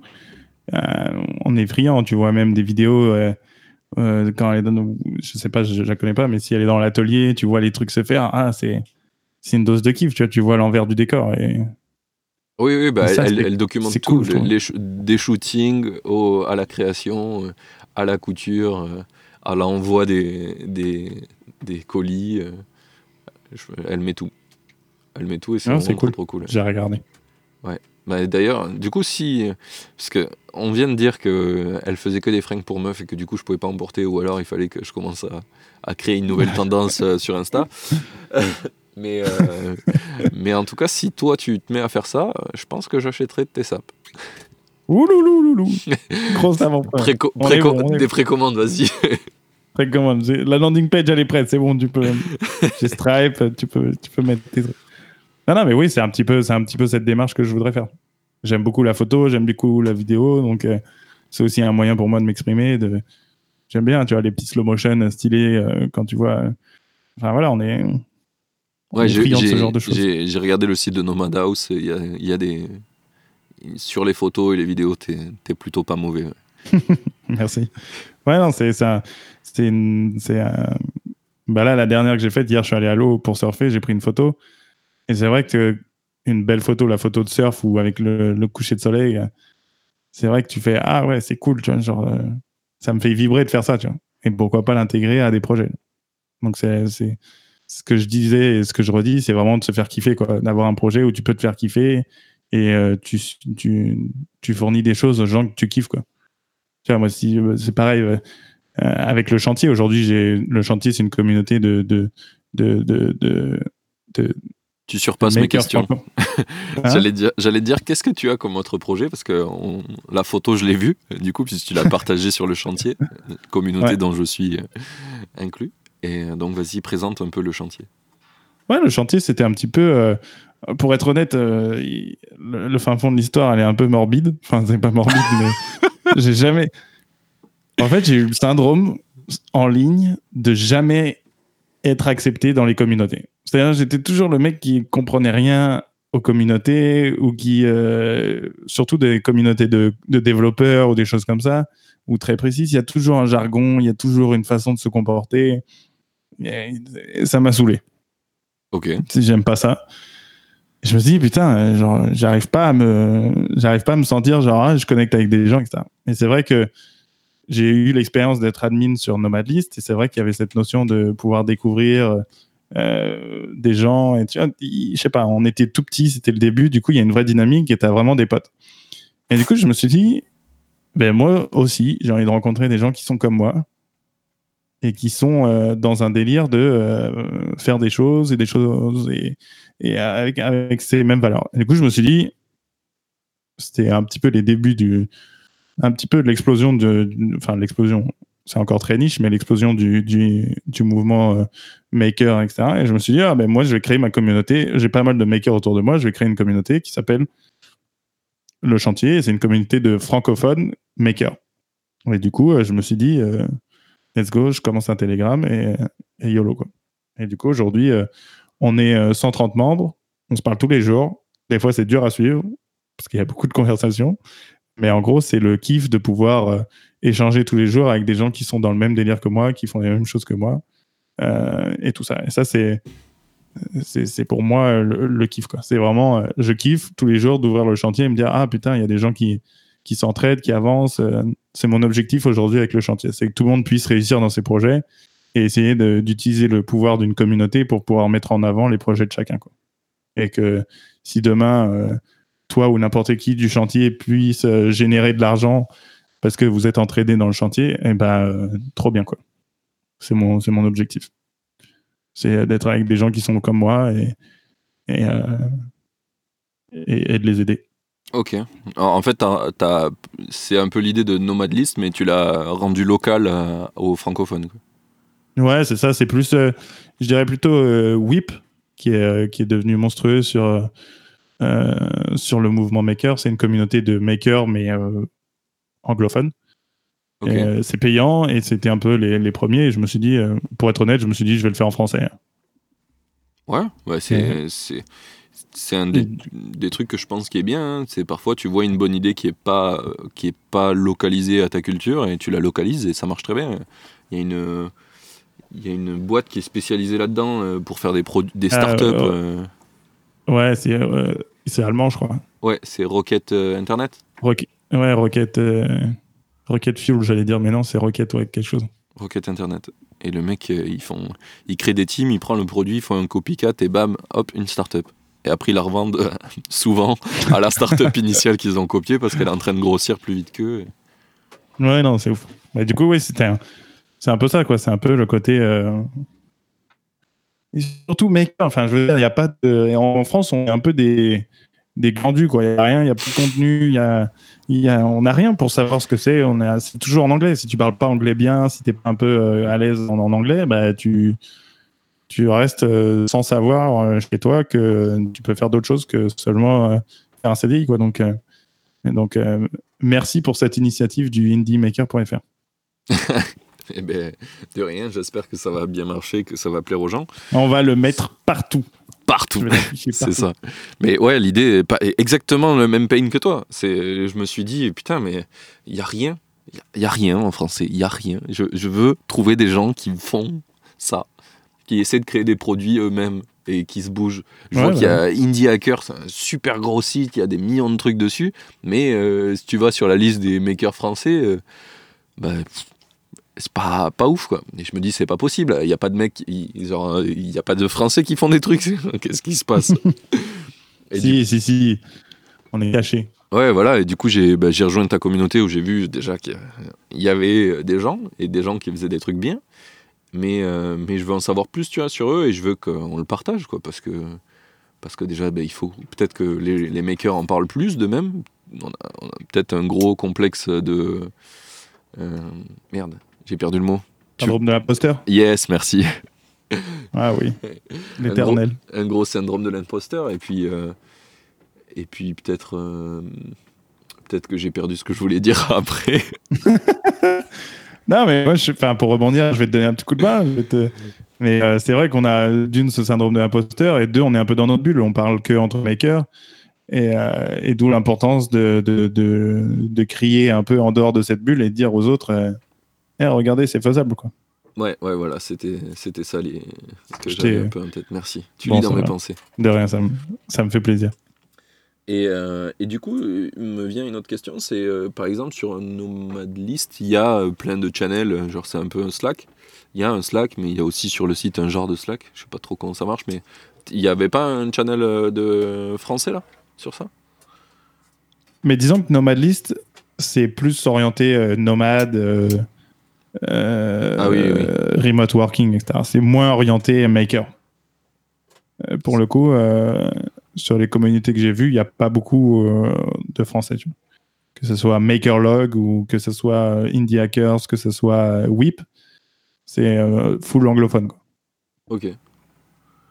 Eh, alors, tout à l'heure, tu disais que tu étais admin à un moment sur Nomad List. Euh, tu l'es plus? Non. C'est pourquoi? Parce que tu as créé le chantier et du coup, tu as ton propre. euh, Non, non, non, non, non, non, ça fait un bout de temps que je suis plus sur Nomad List. Alors, les, euh, disons que mes affinités avec Peter Level se sont un peu compliquées, puis je crois qu'il en avait marre que je sois là. ou- Ok. Il a fait un tri, j'étais moins actif aussi. euh. Donc euh, forcément, j'ai j'ai dû rendre mon badge de- D'admin. d'admin. Mais c'était il y a, il y a bien deux ans, trois ans. Ah oui. Oui, ça remonte, hein, on est vieux. Oh, ne dis pas ça, s'il te plaît. J'ai pas envie d'y la croire. vie nous rattrape. Mais euh, ok, ok, c'était une question qui m'intéressait. C'est un, un des mecs que je suis le plus, je pense, parce que il y en a pas en France que je trouve euh, qui partagent beaucoup leur euh, ce qu'ils font, contrairement à lui qui partage pas mal, et d'autres euh, qui ont bah, qui se sont un peu affiliés à lui ou je sais pas qui ont fait des références et que j'ai connu comme ça, mais aucun français encore une fois. D'où Non, euh, non, il n'y a pas de français. Mais parce que euh, toujours la question de est-ce que je le fais en français, est-ce que je le fais en anglais euh. Moi, par exemple, tu vois, j'ai eu un moment de me dire, ah, bah, et je vais le faire de plus en plus là, avec Boîte Cocotte, c'est est-ce que je l'écris en français ou est-ce que je l'écris en anglais? C'est que je suis à l'aise en anglais, je me sens capable de le faire, mais. Est-ce que ça a du That's sens the question. Ouais. This is uh, the, the question. effectivement, tu as un très bon anglais. Euh, merci. non, mais c'est un petit peu l'éternelle question. Quand, euh, quand tu es maker, généralement, c'est que bah, tu parles anglais ou tu as quand même. Ça va. Tu, tu sais ce, que, ce qui se raconte sur le, sur le web. Et du coup, tu as toujours ce côté est-ce que je le fais en français ou en anglais quoi? Après, euh, si tu le fais en français, c'est peut-être une mission à plus long terme en disant bah, justement, je vais peut-être inspirer d'autres à le faire. quoi. Ouais, ouais, bah c'est un peu l'idée. C'est pour ça que, que le podcast est en français aussi. On aurait pu le faire en anglais. Mais au final, il y a déjà du content en anglais. Et, et je trouve qu'en fait, ce qui manquait, c'est en français, quoi. Local à notre culture, encore une fois. Mais oui. Euh, je viens de re-regarder le, le Hangout, puisqu'on est en Hangout pour s'appeler, mais t'es dans le noir, là, totalement. Je suis dans le noir, oui. non, je suis pas dans le noir, mais il y a que la lumière de mon micro. Et regarde. Ouais, ouais, je vois. C'est des- assez puissant, d'ailleurs, comme euh, lumière pour un micro. assez étonnant, ouais. Non, c'est parce que je suis dans une, dans une pièce de. Allez, un mètre carré. C'est des Skype Boost. Donc, c'est genre. euh, Il y a qu'une porte, il y a un AC. Ok. Parce que, quand même, tu vois. Et euh, il est surtout euh, 19h40 ici, quoi. à Ah. Bali. Ok, effectivement. Et le coucher de soleil est à 18h15. Voilà, c'est les infos de Bali. C'était la météo d'Arthur Yeti. Et c'est ça. Et il fait euh, 29 degrés. Ça, je sais pas si je devais le dire ou pas, mais Ah, c'est pas mal ça, 29 degrés. Ça. Bon, moi, je sais pas combien il fait chez moi, parce que je suis actuellement en dessous de Lisbonne, donc euh, il fait assez chaud quand même pour, euh, pour la saison. Oui, ça va, en Europe. bien. Disons qu'on est avec la porte ouverte et que je suis en pyjama, quoi. Ouais. Faut le dire. hein, Très bien. J'ai pas vu que t'étais en pyjama. Faut savoir que là, euh, on dirait que t'es vraiment euh, dans un studio qui bouge à travers le- l'Europe. hein. Je tiens à le repréciser, mais on a l'impression que tu fais ça depuis euh, 15 ans, que t'as ton petit micro, il y a t'as tes antennes satellites qui communiquent et tu balances en live une radio euh, illégale et qu'on est en train de changer le monde. C'est pas mal. hein. Eh ben, parfait. Ça me va. Cette image me va bien. C'est... Très bien. Je sais pas si j'y arriverai, mais allez, on essaye Why de not? changer le monde. Faut y croire. Euh, on a pas mal parlé. Ça fait euh, là une heure et quart bientôt qu'on parle et euh, je pense qu'on va passer sur les, les questions finales. Allez. Comme ça, on pourra clore cet épisode. Donc, en, ma première de- des dernières questions, c'est une phrase un peu bizarre, euh, c'est qu'est-ce que tu recommanderais à un maker qui se lance Genre, euh, au tout début, qu'est-ce que, que selon toi il faut faire pour, euh, pour bien commencer je dirais peut-être baigner dans cette dans cette culture du maker, c'est-à-dire se renseigner un petit peu à droite à gauche, peut-être lire deux trois histoires aussi, écouter deux, quatre- deux trois podcasts. Après rejoindre une communauté comme le chantier ou euh, si vous êtes en anglais euh, euh, des choses comme Indie Hackers ou des choses comme ça. Et de se rapprocher de gens qui font déjà pour pouvoir avoir voilà, des retours d'expérience et tout ça. Et puis après, tout simplement se lancer, pas trop écouter non plus les millions de contenus qu'il y a sur Internet. Et, commencer par des problèmes que vous avez et essayer de les régler vous-même pour être votre premier client. Ok, c'est pas mal. C'est pas mal. J'aurais tendance à, à dire aussi que il faut pas trop écouter ses proches. Ouais, il faut. Si, alors je sais pas pour toi ton contexte, mais en tout cas, euh, de ce que j'ai vu, moi, il y a pas mal de gens qui, enfin, des gens de, de générations plus anciennes qui, qui comprennent pas du tout ce phénomène-là et qui ont plutôt besoin de trucs rassurants comme un bon vieux CDI dans une la plus grosse boîte euh, possible. Mais oui, ils ont peur la plupart du temps. Que ce soit euh, famille, que ce soit proche, ils ont peur. Ils ont peur qu'on se foire, ils ont, ils ont peur que qu'on finisse sous les ponts, ou qu'on mange plus et que ce soit la guerre et qu'on devienne SDF. Mais, mais le, monde, le monde bouge et on est, on est dans cette transition qui fait que. T'inquiète, si je me foire, de toute façon, il y aura, y aura une maison quelque part, j'aurai des amis, j'aurai un truc. Quoi. Ouais, Il y a toujours un canapé à squatter. Ouais, voilà. La, vie, elle est pas si, elle est pas si grave. Il y a beaucoup de gens, c'est vrai que quand je, je vois autour de moi aussi, il y a beaucoup de gens qui, qui ont peur de se lancer. Et, et, euh, j'ai envie de dire, t'as peur de quoi? T'as peur que. T'as peur de quoi? Rien. Il y peut rien t'arriver. Pire, tu Oui. te manges un mur, bah. Ok, t'auras essayé. et Tu le- à autre chose. Le premier fait mal, les autres euh, beaucoup moins. Ouais, voilà. Je veux dire, il y a un moment, se lancer. Si on a peur de tout, on fait rien. Quoi. Si t'as peur de voyager, bah tu voyages pas. Si t'as peur de lancer un projet, tu ne lances pas de projet.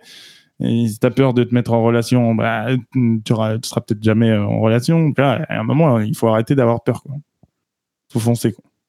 C'est mon message euh, motivation là, de 19h44 euh, straight from Paris. Foncé. Eh, Je pense Mais que ouais, foncez. Ça va être une question que je vais Tabarnak. rajouter. Tabernacle.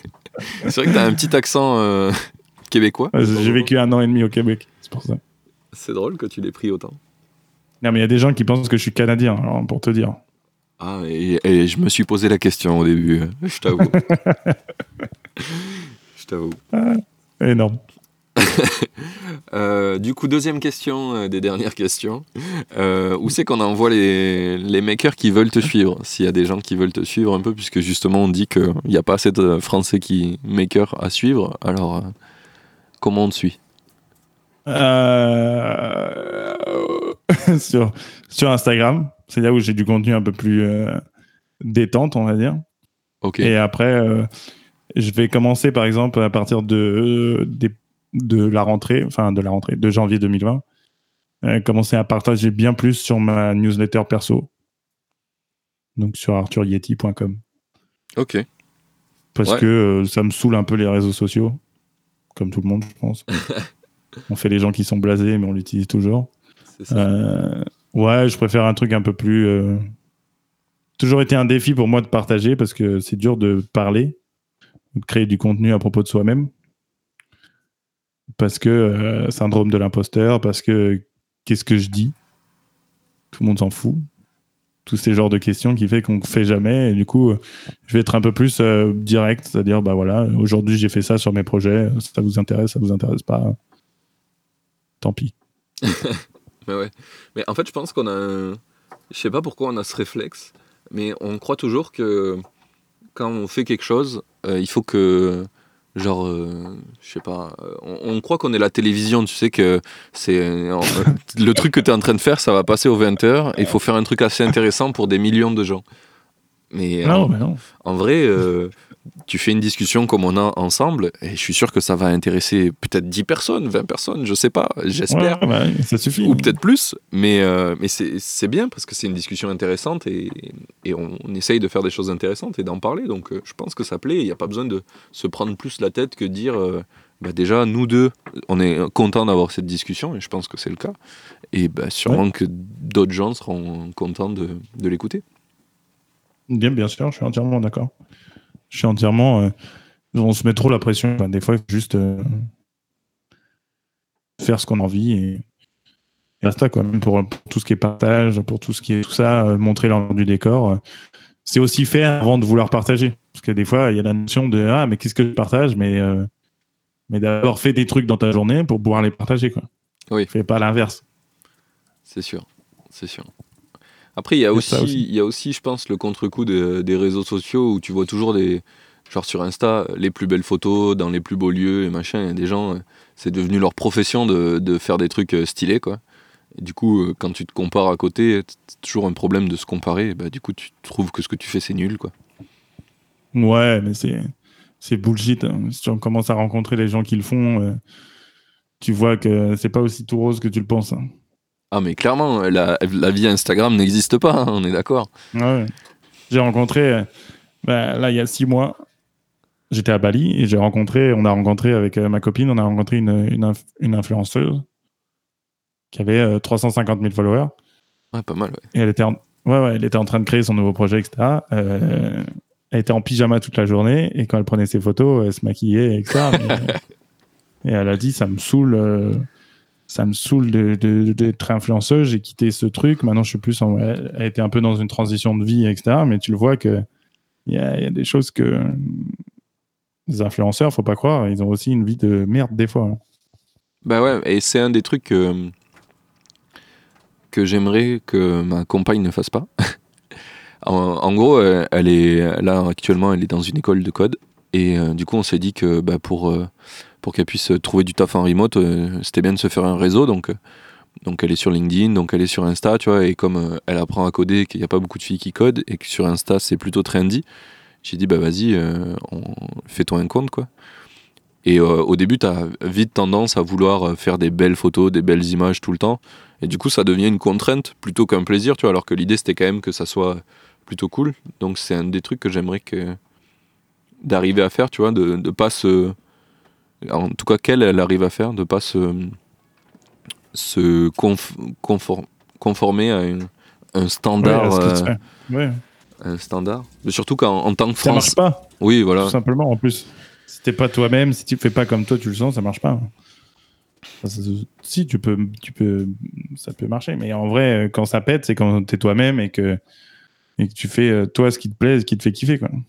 Ouais, clairement. Ce qui me fait, ce qui me fait kiffer, c'est de faire de la merde. C'est pour ça que j'ai partagé sur mon Instagram euh, où je saute dans les airs euh, tout nu. Et bah, c'est clairement, t'en as parlé deux fois et je te l'ai envoyé tout à l'heure par message. C'est, ça va être la photo du, de l'épisode. Hein. Je, la kiffe vraiment cette photo.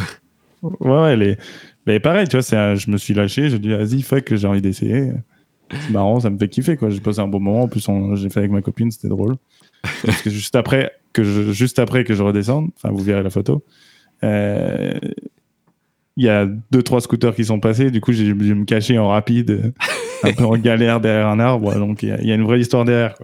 C'était vraiment drôle. j'imagine, j'imagine bien ce, ce truc-là. Ok. Euh, et du coup, bah, on va passer sur la dernière question et après on, on aura fini cette, discussion. Elle est pas aussi ouf euh, que ça. hein. La, dernière- la dernière question, c'est euh, selon toi qui est le prochain maker que je dois interviewer? Eh, Mais si j'en ai plein, on fait comment? Ah ben t'en choisis soit au hasard, soit ton favori, ton chouchou. Maxime Berthelot. Ah, qui euh, ont lancé, euh, parce que son histoire est assez intéressante, il est parti de chez Buffer pour lancer euh, Pixelme, qui ont levé quand même, euh, c'est toujours un projet, mais qui ont levé 1,2 million d'euros. Ah oui. Ils sont trois. Et du coup, il y a cette notion de... euh, c'est intéressant parce qu'il y a cette notion de lever d'argent tout en restant un projet, euh, un projet perso. Quoi. Ok. Eh ben, Sinon, Léo Baker, qui a lancé Hyperping, qui fait son petit revenu, qui a la cool et qui vit bien. il est dans, euh, il est dans le chantier aussi? Les deux sont dans le chantier. Ouais. Ok, cool. Eh ben c'est noté. Ah, ah, ça rigole. Et ben voilà, euh, je pense qu'on est bon. Il nous reste plus qu'à nous dire euh, Au revoir. au revoir et merci d'avoir écouté. Merci à tous ceux qui ont, qui ont, qui ont écouté jusqu'à ces derniers mots qu'on va dire. Grave. Si vous avez, ah, moi j'ai un- j'ai une question. Si vous avez écouté jusqu'à la fin, mettez un petit euh, commentaire bien sympa à propos de Indie Maker. Allez, trop cool. Deal. Bah, merci encore d'être, euh, de m'avoir invité sur le podcast et puis euh, je te dis à bientôt dans le chantier. C'est ça. À bientôt. Ça y est, l'épisode est fini. J'espère que t'as kiffé autant que moi. Merci d'avoir écouté. Merci à l'invité d'avoir pris le temps de venir. Et à dans deux semaines pour le prochain. Belle journée à toi.